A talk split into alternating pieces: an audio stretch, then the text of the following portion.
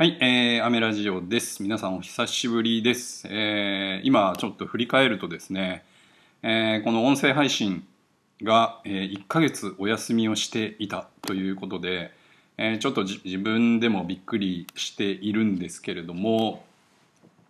えーまあ6月に入ってからですね、まあ、特に、えーこの音声配信で僕が一応ですね収録しているのは毎週ね、えー火曜日に、え1週間分取りだめてで1日ずつこう配信していくっていうことだったんですけどえっ、とまあね僕の都合でねなんなんですけれども、えーまあ、出張行ったりとか、えーサロンワークがちょっと火曜日にね、えーいくつか入ってたりとか、えーしましてさすがにちょっと音声配信できていなかったっていうところが、えー現状でありました、えーちょっとバタバタしていたというところですかね。まあ特にですね、あの大きくこう生活が変わっ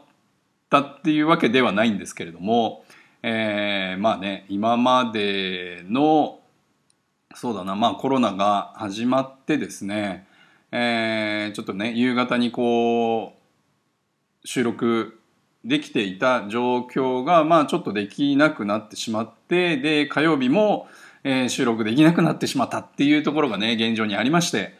まあ今回は、えー久しぶりに火曜日、えーちょっと収録できる時間がありますので、えーまあ、撮っていこうかなと思っております。なので1ヶ月お休みしたのでですね、え久しぶりでちょっと緊張しておりますが、えまあ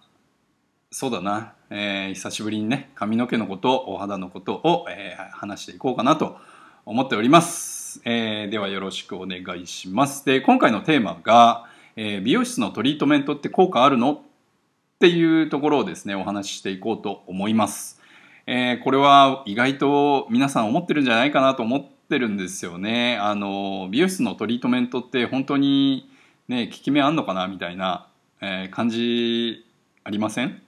ありますよね。うん、えっ、とこのあのまあ詳しくはですね僕ノートをまあ6月の最初にですねこの美容室のトリートメントって効果あるのっていうのを、えーノートにですね、えー公開しておりますのでぜひ、えーご覧いただければなと思うんですがまあ詳細というかですねまあちょっと振り返って、えー配信していこうかなと思っております。でまずですねこのトリートメントの、えー美容室でトリートメントをしても違いがわからないっていうところですよね。そこをですねちょっとねこう分析していこうかなと思っているんですが、えーまずあなたの髪自分自身の髪を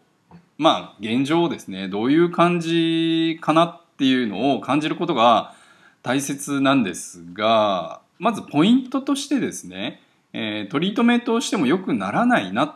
ていうふうに感じる原因が一応ですね3つほどあります。大きく分けて3つほどあります。でまず1つは、えー過度のダメージ。まあブリーチなどをしているっていうことですね、えー結構ダメージしちゃってる人はまあブリーチとかあとデジタルパーマとかで、えーダメージをがっつりしてる人っていうのは、まあ、基本的にキューティクルをこもう完全に壊しちゃってるのでトリートメントが、えーまず入ってたとしても、えーすぐ抜けてっちゃいます。うん、まあそこが、えー一つ原因がありますね。でもう一つ、えーカットに難がある。これはもう、えー僕らの仕事ですよね。えー美容師さんが、えーっとする仕事に難があるっていうところですね。これはもう、うん、なんて言えばいいんだろうな。えーまあ聞いてる方がね、美容師さん以外だと思うので、えーその方たちが聞いてる方たちが、えー何かをしてえーっとなんて言うんだろう。まあカットに難があるっていうことなんでね、えーまあ、その人たちに原因があるっていうわけではなく僕ら美容師に原因があります。なので、えーこれは、えー良い美容師さんを見つけるしかないんですけれどもまあそれをその手順というかですねまあそこにはねいろいろこう美容室探さなきゃいけないっていう苦労もあるかもしれないんですけれどもまあうんと一回ねいい美容師さんを見つければまあなんとかこう綺麗な状態を保てると思いますので、えー、ぜひそこら辺はねちょっと感じつつ、えー、やってってもらいたいなと思っております。まあ、そこがね、えー、トリートメントをしたら良くなるっていうところを、まあ、髪がね髪の状態が良くなって扱いも良くなるっていうところをね踏まえて、まあ、美容師さんを選んでほしいなっていうところですね。であともう一つは、えー、癖をダメージと感じてしまうこれね意外と、えー、皆さん思ってるんじゃないかなと思ってるんですよね。癖ってね、えーと、ちょっと広がりやすかったりとか、えー、乾燥しやすかったりとかするんですよ。で、えー、と宿毛矯正ストレートパーマとかをかけた人は、えー、わかるかもしれないんですけれども、えっ、とかけた後って結構乾きにくかったりとかしませんか？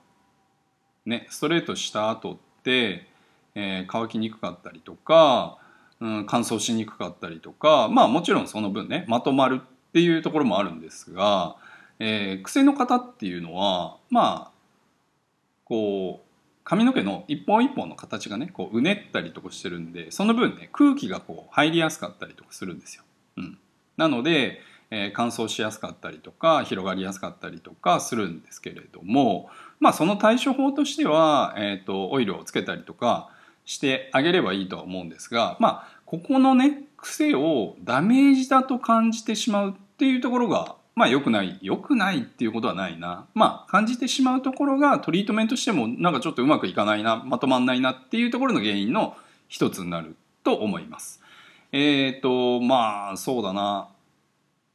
まあ僕がね、えー、いつも言っているシャンプーを2日に1回にしましょうっていうところはまあこのね癖をダメージだと感じてしまうところの原因は多少防げるんじゃないかなと思いますので、